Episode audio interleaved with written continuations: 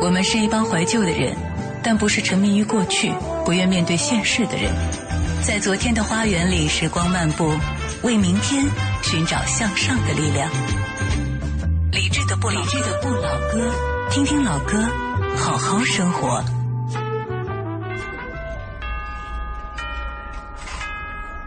时间凌晨两点，距离三万英尺。温度摄氏二十六度。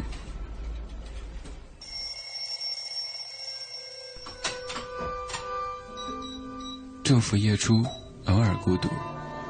我独自在这个城市里生活了两年三个月零六天。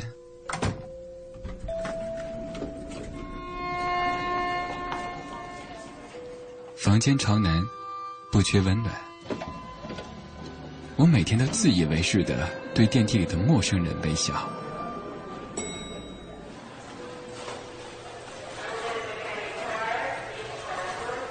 一切很好，不需烦恼。我们活在一个充满时差的世界，却装作全然不知道。我在家乡读着流浪的书，却在异乡听着想家的歌。我的夜晚是你的白天，戴的手表是你的时间。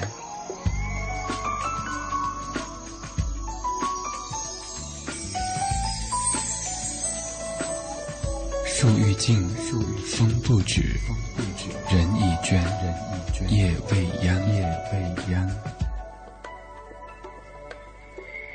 这个非常意思的片花叫做《时差》。这个片花的创作灵感来自于袁惟仁老师创作的一首歌曲，叫做《想念》。而今天很荣幸就把小胖老师袁惟仁请到了节目当中。李志，听众朋友们，大家好，我是袁惟仁。今天老师过来，一方面是音乐人的身份，另一方面其实也是作家的身份，带过来一本书。是是，其实，在去年有出了一本书啊，一直没有好好的做这个准备的宣传，所以特别在这一次想跟大家再一次推荐这本书。这是我近期自己写的一本。新书啊，叫做《勇敢一点》。其实主要的内容也就是在谈一些歌唱啊、选秀的一些事情。因为这五年、这八年，可能更多的朋友对我的认识是来自于那个评审老师啊，已经不再是那个创作歌手也好，那个舞台前面的那个艺人了。我自己常常出去出国的时候，喜欢买一些旅游的书，到了当地买一本书嘛，就给自己一种方便。所以我在想说，很多年轻朋友们、小孩子喜欢唱歌的，想去参加歌唱的，都可以透过这本书有一些了解，就像是一个唱歌。歌的指南吧，尤其是现在有这么多的选秀节目，可能完全靠自己凭感觉参加。胜算不是那么大，所以需要一些理论指导。没错，如果你们真的很热爱唱歌，里头其实也有简单的告诉你们怎么样可以把歌唱好。对，现在选秀我觉得已经和过去几年感觉不同了。比如说，以前选秀歌手可能很难走入像央视春晚这样的舞台，是。但是在一四年的春晚当中，有大量的选秀歌手走上舞台，是，真是可怕。这十年八年来，包括在美国的 American Idol，引领了一股风潮以后，整个全世界的这样的选秀比赛、歌唱比赛可以说是接踵。而至排山倒海的来啊，呃，所以真的蛮希望大家能够透过这本书，对唱歌也好，对比赛有更多的了解跟喜爱。嗯，即使是不参加选秀节目的各位，看了之后也能够更了解音乐行业。是是，讲得好。接下来我们来听到半首歌曲，这首歌曲就是过去这么多年我们放了这么多次，也常提起的。今天是袁老师跟我们一起来听这首歌。好，我超爱的想念。谢谢谢谢。我在异乡的夜半醒来。看着完全陌生的窗外，没有一盏熟悉的灯可以打开。原来习惯是那么能改。我在异乡的街道徘徊，听着完全陌生的对白。当初那么多的勇气让我离开，我却连时差都调不回来。我的夜晚是你的白天，当我思念时你正入眠，戴的手表是你的时间，回想着你疼爱我的脸。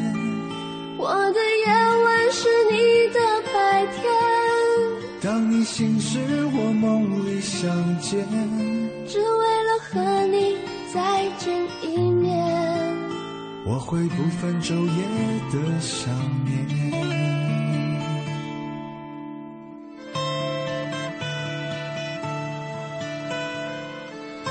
歌曲就浅尝辄止，因为平时有很多机会聆听，很不容易把袁老师请到节目当中。这首歌其实最早是齐秦唱的，是齐秦的那一版也是我帮他制作的，所以我把它加了一些节奏比较多，情绪上会稍微丰富一点、热闹一些。反而是这个版本是当时因为我跟这位新人黄淑慧合作，嗯，所以我们两个都很喜欢这首歌，才想说把这歌重新来翻唱一下，也再演绎一下给大家。其实这种感觉很奇妙，就自己写的歌最开始别人唱的，是作者自己唱，可能更能够体会本来的这种情感。呃，很希望像你像主持人这么说的。就我记得有一年我重唱了《征服》，后来碰到了那英，那英还把我念了一顿。啊，小胖，我朋友跟我说你唱的比我好。我说老衲别闹，怎么可能呢？这不是因为你唱的这么有名，我哪有条件跟资格再重新演唱？他当然也是开玩笑。从这样的一首歌曲就可以知道，说其实有很多的歌，呃，因为时间，因为各种原因，重新在演绎的时候，的确会有不同的画面跟情感投入。对，其实今天袁老师不仅带过来了自己的音乐跟大家分享，我们在看歌单的时候发现，袁老师推荐的几首歌都不是自己创作的，也不是自己唱的。啊哈，我觉得是因为这几年我必须要多注意一些华语流行音乐的整个呃受欢迎的程度，哪一些歌曲是脍炙人口的、街头巷尾的。那我自己常常也会提醒我自己，心里头要有十大好歌。有些歌曲已经二三十年了，可是那个经得起时间的考验。也希望透过今天的访问，能够多介绍一些歌曲给大家。今天其实袁老师的身份不单单是音乐人、作家，也是一个音乐 DJ，哎用这样的方式跟各位分享一些袁老师在过去这么多年当中很喜欢听的音乐。好像现在耳边响起这首《漂洋过海来看你》，啊，太棒了！这如果没记错呢，应该是九二年左右哦。呃，就是李宗盛特别写给金志娟娃娃的。事实上，她是一个真人真事。娃娃有一个男朋友，以前是在北京，他们长时间的这样子鱼雁往返的。然后从第一句歌词里面就深深的吸引我，无敌好歌，用了半年的积蓄。漂洋过海来看你，多感人的一句话，听了都想哭啊！几十年过去了，听到这歌词，看到这个歌词跟旋律，其实特别感起鸡皮疙瘩的感觉，。会有这感觉，是我记得《滚石三十》的时候，看到娃娃在舞台上演唱，是而且我在想，同样是在北京，几十年之后那种感觉，如果不了解幕后故事，可能觉得这就是一首情歌，但了解之后发现，人生通过音乐的方式连接之后，有好多奇妙的化学反应啊！而且每次聆听或者每次演唱，就会像坐时光隧道一样。对对对，我们听一点点袁老师推荐的这首娃娃所演唱的《漂洋过海来看你》。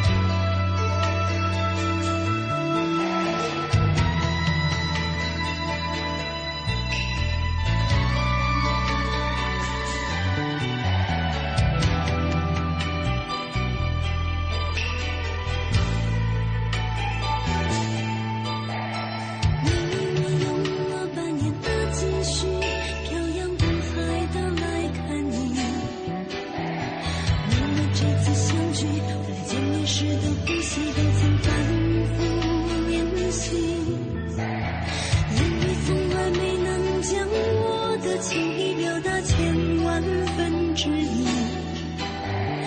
为了这个遗憾，我在夜里想了又想，不肯睡去。记忆它总是慢慢的累积在我心中，无法抹去。为了你的承诺，我在最绝望的时候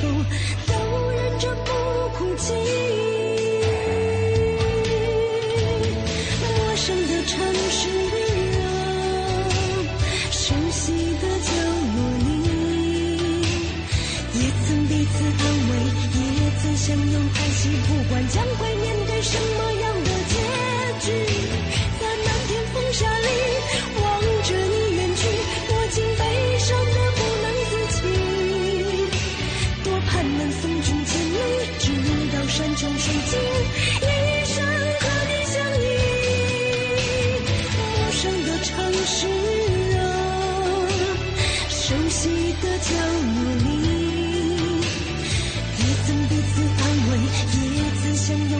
不管将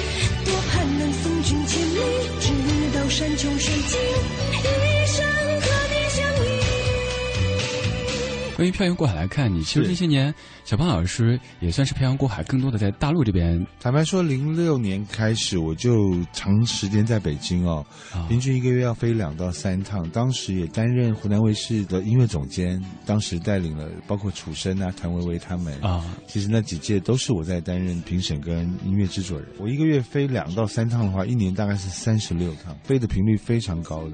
感觉您坐飞机就跟我们平时坐地铁的频率差不多了。别提了，真的是。其实坐飞机坐久了是会烦的，在那边什么都不能做嘛，就对老是同样的路途，这样来来往往的。其实人有些时候会跟橡皮筋一样，会没有那个弹性。从事这个行业，有时候日夜颠倒，常常飞来飞去的，然后时间都比较乱。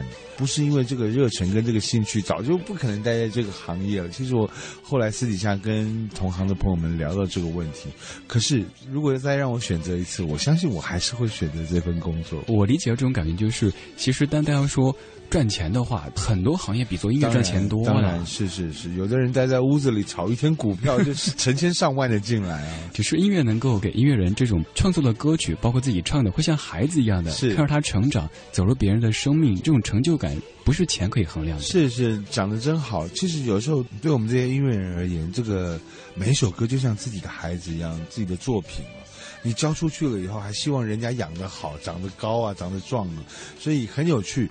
可是作品当特别多的时候，会有一种同质性的问题。的确，这几年也面临到了。有一回，我记得我跟呃那英到台北去上《康熙来了》，嗯，然后这 S 跟康永就访问他说：“哎，你们两个现在怎么都没有继续合作啊？什么的？”我就突然丢了一句：“我说幸福真的是一个创作的坟墓啊！”哎，没想到那英就猛点头说：“他也 他也有很深的感触。你看他一路过来，包括我在内，有的时候在你感情经历最多的喜怒哀乐、悲欢离合的时候，那个时候是你创作灵感爆发的时机。对对对，很奇怪，一旦幸福了，一段温暖的时候，很多悲伤就没有了。对你会你会开始明白一些更多幸福的道理了。你知道，嗯其实幸福有的时候是很简单的。这个真的是一个让人觉得挺矛盾的命题。某些包括音乐创作、文学创作都是痛出来的。要想过很好的日子、很幸福的生活呢，有可能影响创作的质和量。对，同意同意。而且许多记者接受访问的时候，都问我说：“呃，于润你怎么能写这么多歌啊？”那我当然会说明一下说，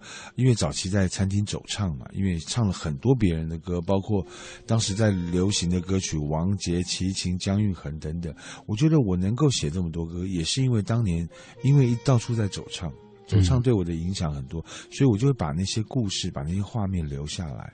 可是你知道，日子过越过越好了，你知道开心都来不及了，相对的那些悲伤是会减少的。而且就我知道的，大家喜欢我，很多人是喜欢我的歌词。哎，我最喜欢您创作的歌曲，其实不是那些大家最熟悉的，是而是是范晓萱的那首《消失》啊，消失你也知道，谢谢，谢谢我超爱那首歌的歌词，谢谢，我很喜欢。有一天，你知道我自己觉得很疲累的时候，就想到离开我熟悉的桌子，拔掉我身上电池，那个很有意思啊，很有意思，甚至会想到歌词中的那种场景，就感觉是冲马桶的时候，恨不得把自己给冲走，什么都不要干了。谢谢谢谢李志啊，谢谢这么用心的去咀嚼了我的我的这些文字，我自己也是啊，因为我后来才发现，我如果没有好的歌词，我很难写歌。人家问我，我我都会回答他，我是先有词才有曲。有的音乐人是先有曲之后去填词，是填词。我觉得填词也很厉害啊！如果能够填到行云流水、不着痕迹，那就真的很厉害。可是碍于我们是这个工作的人，我们是看得出来的。听个几遍，然后看一下歌词，就可以知道那首歌是先有歌词还是先有歌曲。嗯，现在耳边响起了这首《消失》，特别特别有画面感的一首音乐，是是很特别啊！来听一点点范晓萱的《消失》。今天节目中的嘉宾 DJ 是袁惟仁老师。我想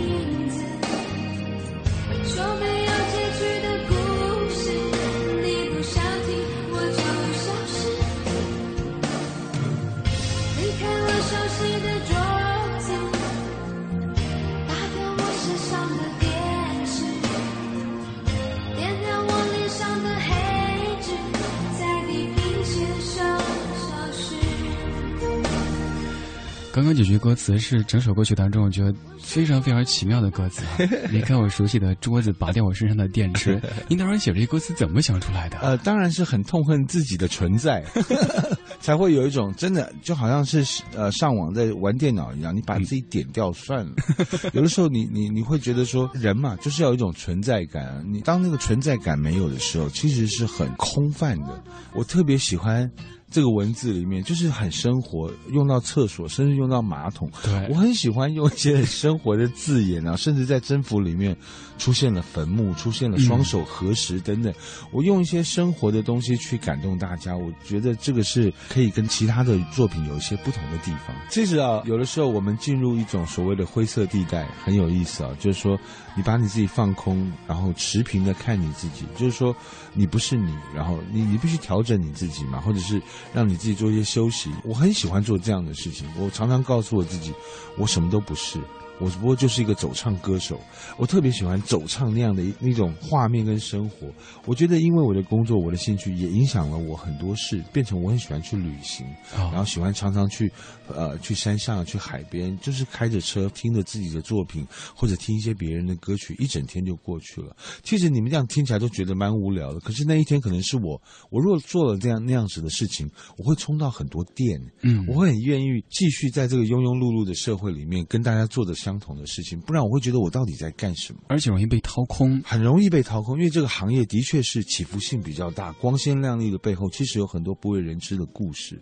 那当然，我们也是一般老百姓，就是很正常的活着，只是碍于这个镁光灯，碍于碍于这个镜头前面，你有很多时候是必须做一些比较不像自己的事情，讲着不像自己的话，所以我宁可在其他的时间里面想办法做自己。其实您说到这个行业，在这本书当中也写了一些这样的内容，是。就是表面上看起来光鲜亮丽，好像高大上，但其实构中的辛酸冷暖自知。当然，当然，尤其是这个行业，的确是在你还没有成功之前，你是一堆屁；嗯在你成功之后，你怎么放的屁都很香。成名以后，连缺点变成了特点。对对，而且这个话虽然听了很讽刺，听了很重啊，是一个很不舒服的话，可是现实就是如此。就像在这本书当中也提到的，周杰伦当年可能大家会说啊咬字发音不清楚，但是现在学会对苛求周杰伦要把普通话说标准了，这是特点。真有意思啊！这是在那样的一种比较制式的一种观念里面，大家觉得唱歌应该咬文嚼字就是要很清楚。我觉得杰伦真的不容易，他推翻了这个道理，对推翻了这个逻辑。好险有他，你想想，不然华语音乐多无聊啊！其实真的是啊，双截棍 太有意思了，这样都能写个歌了。对，包括还有在这本书当中，其实这本书利益上面也可以说和 S.H.E 是有关系的，因为哎他们的那首歌是听袁惟仁弹吉他，是是是，他们三个真是可爱哦，三个来自于三个不同的城市，北中南，三个截然不同的性格。呃，一开始唱片公司，包括我，我是他们制作人，我也其实也是伤透了脑筋，不知道该怎么去去组合他们啊。没有想到他们三个人的真诚也好，他们三个人的这种感染力也好，亲和力也好，就是获得了大家的喜爱，不容易，真的不容易。而且一晃呢十多年过去了，他们的成绩摆在那儿了。是我都还记得当年发第一张的时候，恋人未满的那些歌，是是是还有当时买周杰伦唱片的时候，甚至有人会觉得，哎，周杰发唱片了，他们以为是亚尔康那个周杰，因为当时周杰伦不知道是谁。是现在周杰伦、S.H.E 他们都是华语歌坛的中坚力量。是是是，真的很替他们高兴，尤其是就是在这个两千年的前后，杰伦跟 S.H.E 分别的出片啊，可以说是改写了许多华语流行音乐的音乐史啊。因为 R&B 其实是一个完全欧美的东西，那杰伦也好，S.H.E 也好，他们的音乐旋律跟他们的音乐架构一直建立在这这个音乐形态里面。当然，S.H.E 比较特别是他他是比较 easy listening 的，嗯，杰伦就是完全的音乐人，各式各样。他从 R&B 节奏到双节棍，一直到最后他引领一波风潮的这个东方的小调歌曲，这个是我特别喜爱，包括《发如雪》，包括这个呃《千里之外》等等啊，《东风破》，这些都是。创新了一个音乐史，我相信罗大佑老师也好，李宗盛大哥也好，都会很替杰伦跟替华语流行音乐高兴的。这是一个太棒的人，所以其实能够引领流行，实在不是一件容易的事啊。而且杰伦几乎还可以每年都出一张专辑，写十首新歌。对，现在叫我写一首歌，可能要蹲个半年一年，你知道？因为 因为我刚才特别还提到说，有的时候同质性太高了，你会不愿意继续创作。所以能够有有周杰伦这样的一些音乐人、创作人，其实我真的很替大家高兴。有的前辈对待晚辈不会有这么多溢美之词，但是是。您谈起这些晚辈的时候，满满的认可，我觉得这点上其实是让我感觉很敬重的。哎呀，谢谢李志，谢谢您这么观察的这么仔细啊！我真的很觉得有必要去多推荐一些新人跟流行音乐，不然华语音乐实在没什么人在推动都在听老歌，都对，听九都在十年代，对对，我们若不往前走，以后咱们孩子怎么办呢？你说以后听什么呀是啊，总不可能每天都听《月亮代表我的心》啊。对，所以我们现在来听到这首 S.H.E 的《听袁惟仁弹吉他》，这是一首特别有意思的歌曲，太有趣了，边听我们待会儿再告诉大家这首歌的故事。今天节目中的嘉宾 DJ 是袁惟仁老师，现在在歌曲当中听袁惟仁弹吉他。一九八零年九月十四，他从妈妈的肚子跑出来，Tex 带着害羞的表情来到这世界上，不然现在的他不会这么闷，这么闷，有够闷，有够超级的闷骚。从小他就住在士林区外双溪的山腰上，那里的公车其实不觉得凉凉好吗？只是等公车半小时、一小时才来一趟，错过了这才会让人觉得很慌张。每个朋友都嫌他家太偏僻，第一次去居然还会感到害怕。哦，拜托别闹了，环境优美，空气新鲜的好地方。好歹原为人跟曾经搬到他家楼下。想一想，不是因为胖哥，他也不会跑来玩音乐。音乐让我承担谁的假 r i p p e r 其实他的歌都很巴拉，不信可以上他烂。我歌去听他唱一下。喂喂，test test，不好意思，由于 key 定的太高，我们的副歌部分呢，就请当家花旦 Kitty and Selina 帮忙。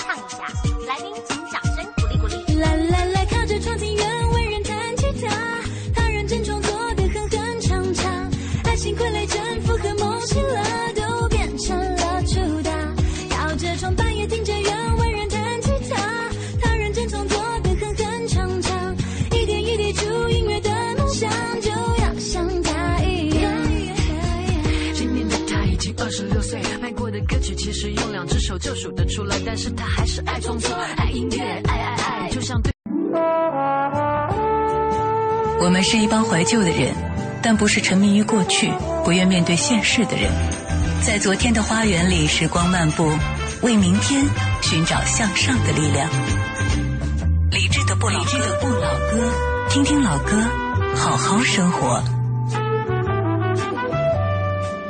感谢回来，我是李志。今天节目中的嘉宾 DJ 是袁蔚仁老师。李志好，听众朋友们大家好。刚才这首歌曲当中一句歌词，我觉得特别特别有意思啊！写歌其实不容易，卖歌又要靠运气、靠关系。是难得最好的歌，运气好被公司保留，但保留不一定会用，用了不一定会被主打。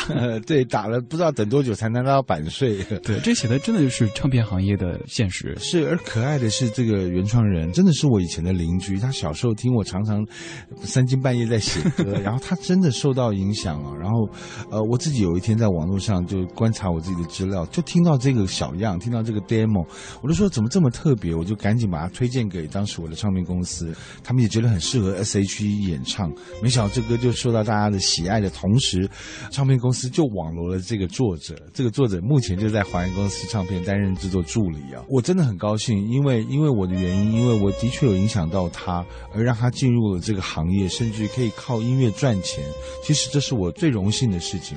可以看到，我又有另外一个孩子，另外一个音乐人，继续为流行音乐努力，继续为流行音乐这个奋斗。其实我也值了，你知道我这是一种功德。这真的真的，哎呦，是是是，真的很很棒。然后事实上，他后来也发表了一些作品，包括 Hebe 的《寂寞寂寞就好》都好，这些都是他写的。所以我其实特别替他高兴哦，能够因为当时的这样的一个影响，然后。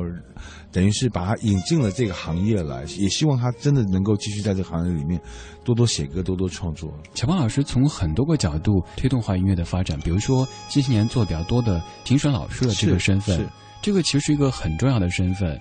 因为这些孩子们都是满怀着梦想和激情来的，是怎么去点评他们，怎么去给他们最终的一个打分，其实可能直接影响一个人他的未来。是对我而言，成功的定义已经不是超越多少人了，而是协助更多的人不断去超越自己。以前可能大家觉得选秀就是选秀，但是选秀它已经成为华语音乐产业当中的一个非常重要的一个环节了。嗯嗯，应该这么讲，就是说，当大家的价值观标准已经转移到一场选秀比赛的时候，即使你心里头有再多的排斥。你可能都得去试一两次，因为只有透过那样的一个平台，透过那样的一个舞台，你也才能够真正知道你的重量、你的内容。对，再往前说，比如说台湾早期的像金韵奖这些，是也可以说他们是选秀的一个形式。是是是，的的确确啊，包括我自己的好几位前辈也都是这个奖项出来。李志真的做了很多的功课，这个细节已经细到这样的。我相信一个好的音乐环境，绝对是因为有一些好的比赛、好的舞台提供给一群好的年轻朋友们去发挥、去创造他们，然后彼此竞争，是而且是一个良性的竞争。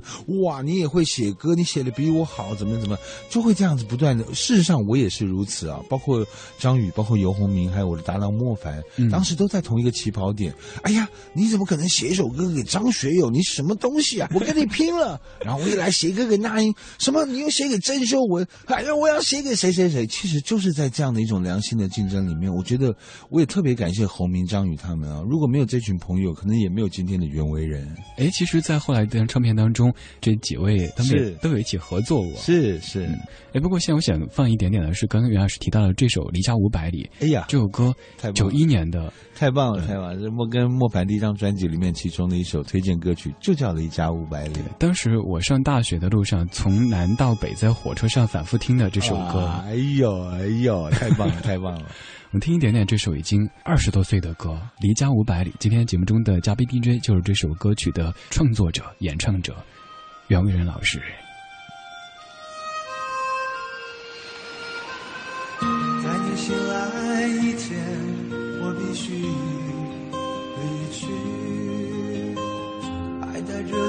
昨夜微微的醉意，来不及倾吐我的爱意。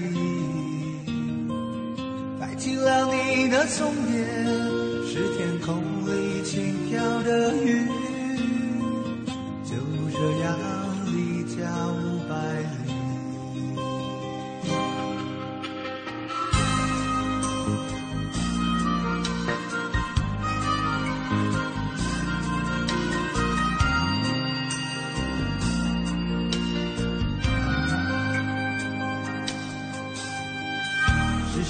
起那夜你温柔的耳语，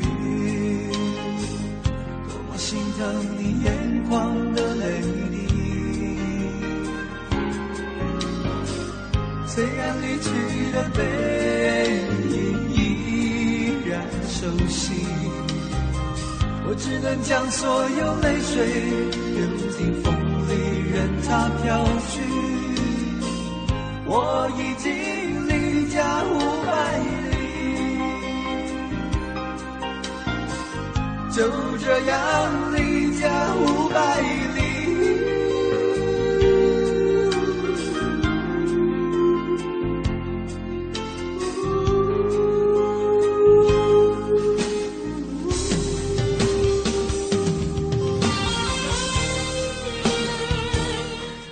这首歌是二十多年之前的《离家五百里》。天哪！今天这首歌的父亲 哦，这孩子应该都毕业了，二十三四年了。对，多年之后听当年自己写的唱的歌，这种感觉很奇妙啊，真的像是时光机一样的。是是，而且这个声音啊，我相信我有抽烟呢，不好意思，我的声音也不可能再像以前这么这么青涩了，这么有，哦，感觉还有还蛮透明的。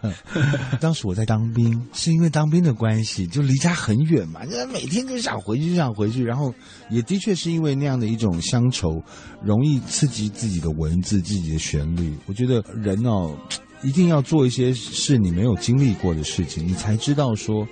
有时候存在是一件多么不容易，你可能会更珍惜眼前的一切。简单的说，对对对，听到过去的这么多唱片，有时候自己都会想，哎，这些真的都是我一点点做出来的吗？唱了这么多歌，写了这么多歌，是是，真的，真的自己都很讶异。坦白说，我也跟很多朋友聊过，像我身边周志平、黄韵玲都已经写到三百首了，可是我才只有一百五五六十首，因为我尽量词曲，所以我的作品都会比人家少少一半或少一倍。我碰到林夕，林夕写了一千多首歌词。我说是你是怎么样的？你们这些人是感情可以泛滥到这样？可是我很替他们高兴的同时，我也会觉得，因为那是他们啊，所以我反而会更珍惜自己每次现在的作品。就是我会少写，我会继续写，可是我就开始减少了，有点减少了。坦白说，正因为有这么多优秀的创作人，这么多的歌手，我们的华语乐坛才可以一直在向前走着。是。在九四年的上诉当中，这首歌我觉得是很惊讶，但是又觉得理所应当的，因为九月的高跟鞋。哎呦天哪，这个你都知道，太猛蛋了，你真的太猛了。嗯，以前一开始我会说，大家可能会惊讶，两个男的唱高跟鞋，还要穿上我寂寞的高跟鞋，但是越听越觉得很习惯，很喜欢。很特别吗？来听一小段好不好？好听一小段，太棒了。九月的高跟鞋。这里不是巴黎，东京或纽约。我和我的孤独，也在悄悄地、悄悄地午夜。脱下寂寞的高跟鞋，赤足踏上地球花园的小台阶。这里不是巴黎、东京或纽约。我和我的孤独。约在悄悄地、悄悄地午夜，走过了一长串的从前，像看了一场一场的烟火表演，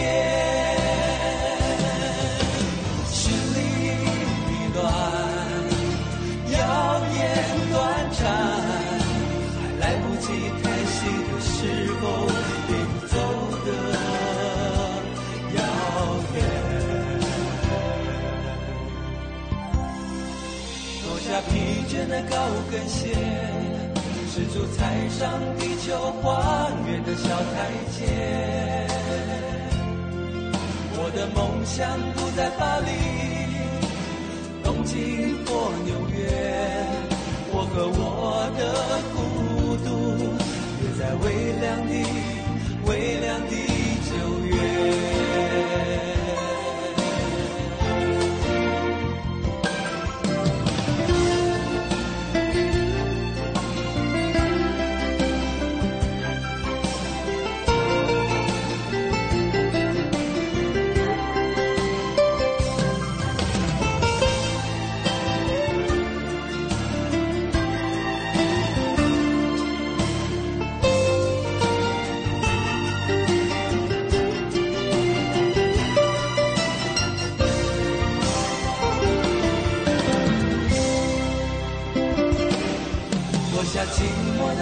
连线，试图踏上地球花园的小台阶。这里不是巴黎、东京或纽约，我和我的孤独约在悄悄地、悄悄地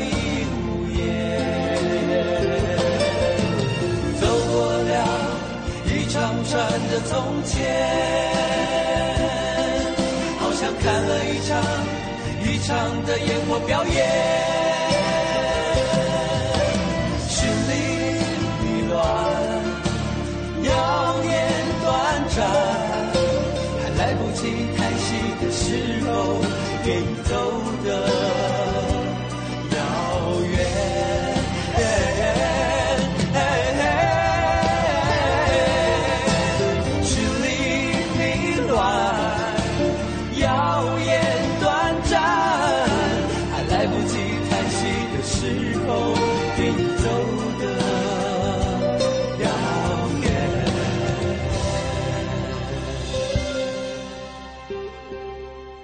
是来自于凡人儿重唱所翻唱的九月的高跟鞋。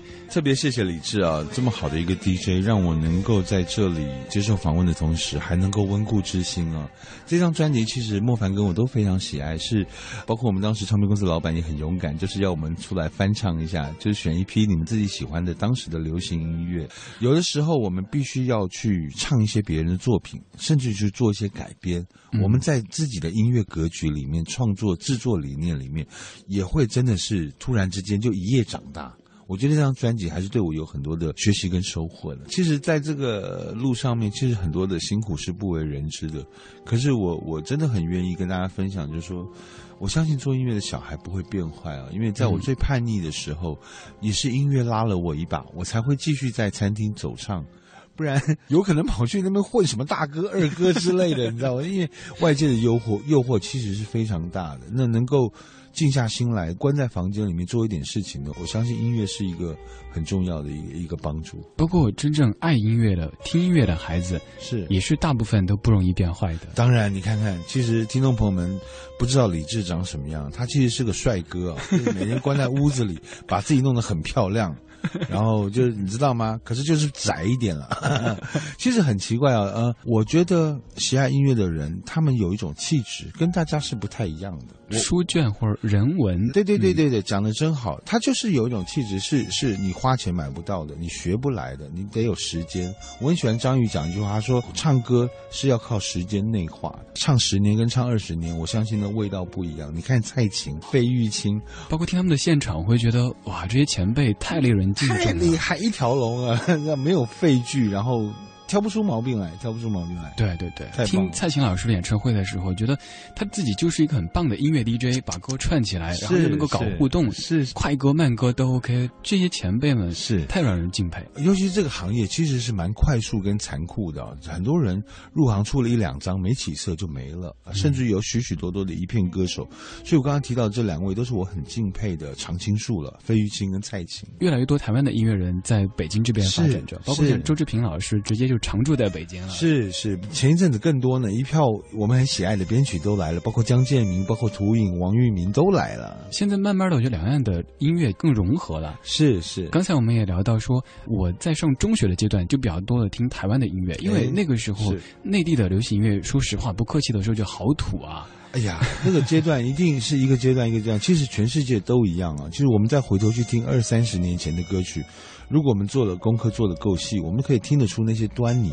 可是大家也别忘了一个很重要的事情，就是在那些土炮的歌曲里面，其实它还是有很有价值的东西。那个旋律才是会影响我们后面的人，因为旋律的共通性太大了，因为只有七个音嘛。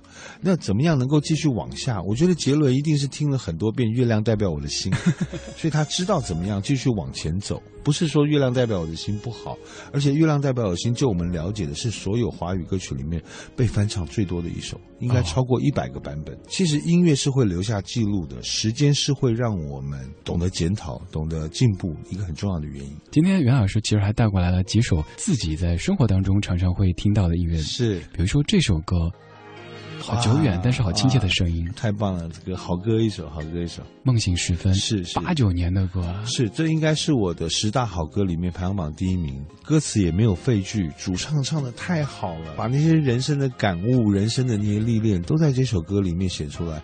我也因为这首歌受到的影响，我后来写了两个跟梦有相关的歌一个是梦一场，一个是梦醒。来听《梦醒时分》。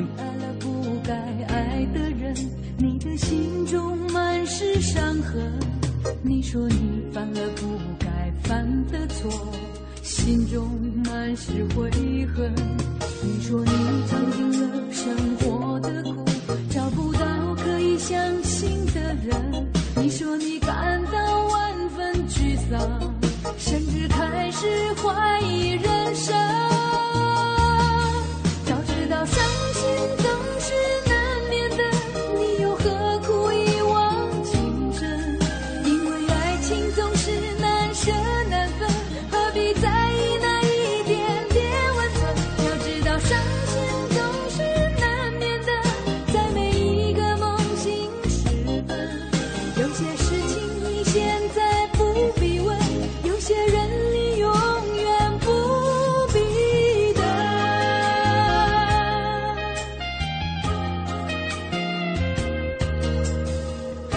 是八九年的老歌陈淑桦的《梦醒时分》，来自于我们今天的嘉宾 DJ 袁蔚仁老师的推荐。嘿，李志，听众朋友们，大家好。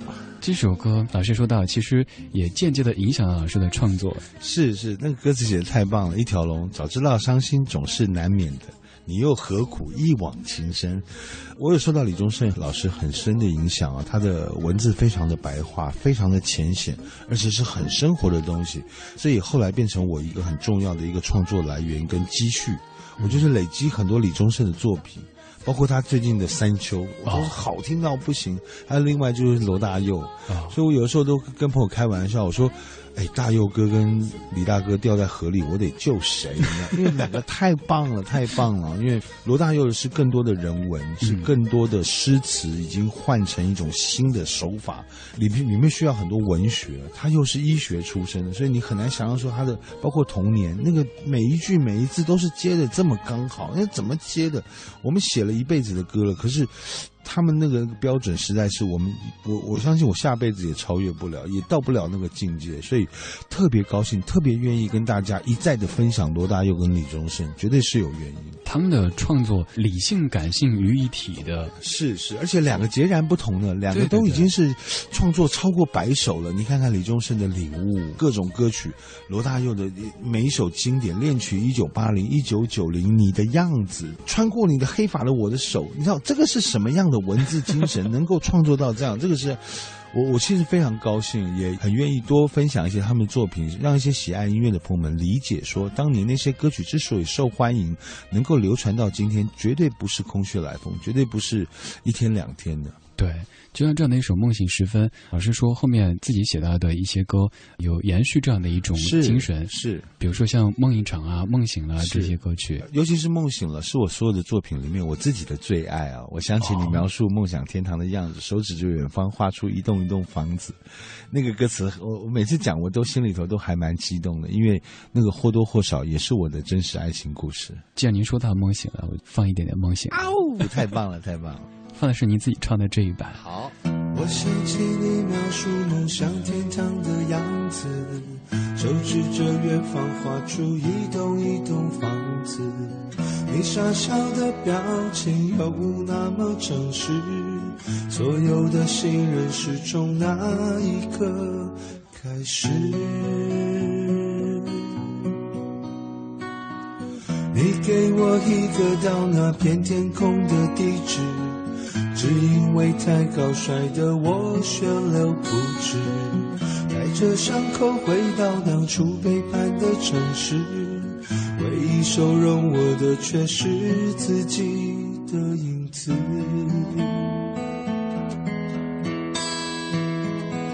想跟着你一辈子，至少这样的世界没有现实。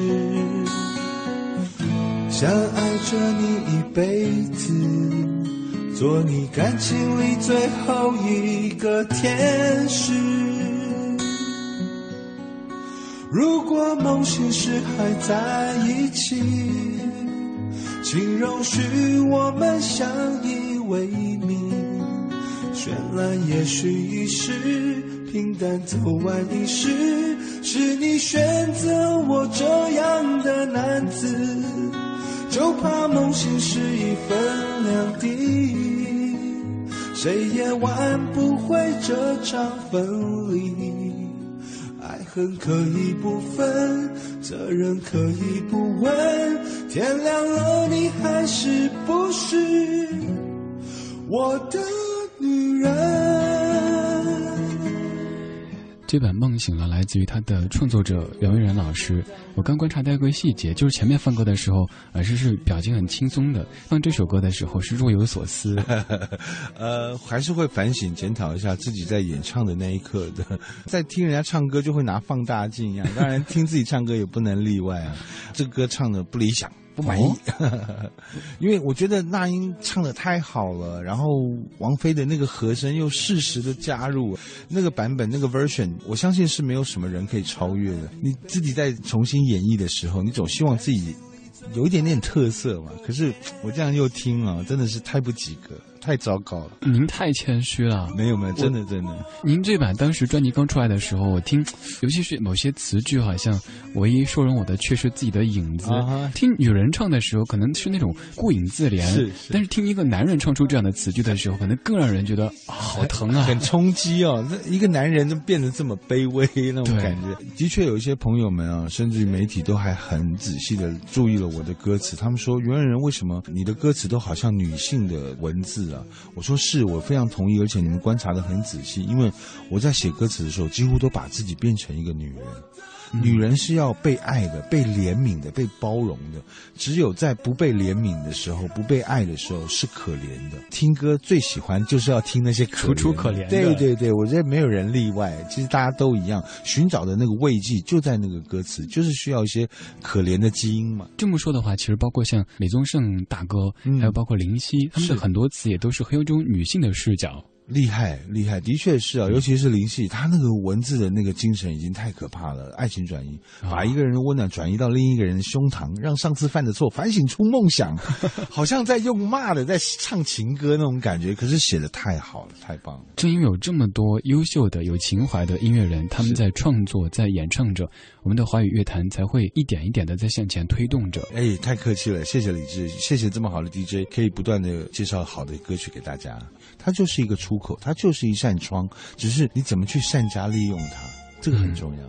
对，今天节目已经到了尾声，最后我选的是这一首歌，哪一首？您听听前奏。哦，哦，Go baby！您和游鸿明合作的是是征服哦，他唱的好，他唱的好。我们降 key 了，有强调一些和声跟不同的感觉。嗯，几个男人在唱征服，真的。谢谢小芳老师，谢谢李志，谢谢大家。好不想关麦啊！哈，有机会再聊，好啊，拜拜，谢谢，拜拜。终于你找到一个方式，分出了胜负。输赢的代价是彼此粉身碎骨。外表健康的你，心里伤痕无数。顽强的我，是这场战役的俘虏。就这样被你征服。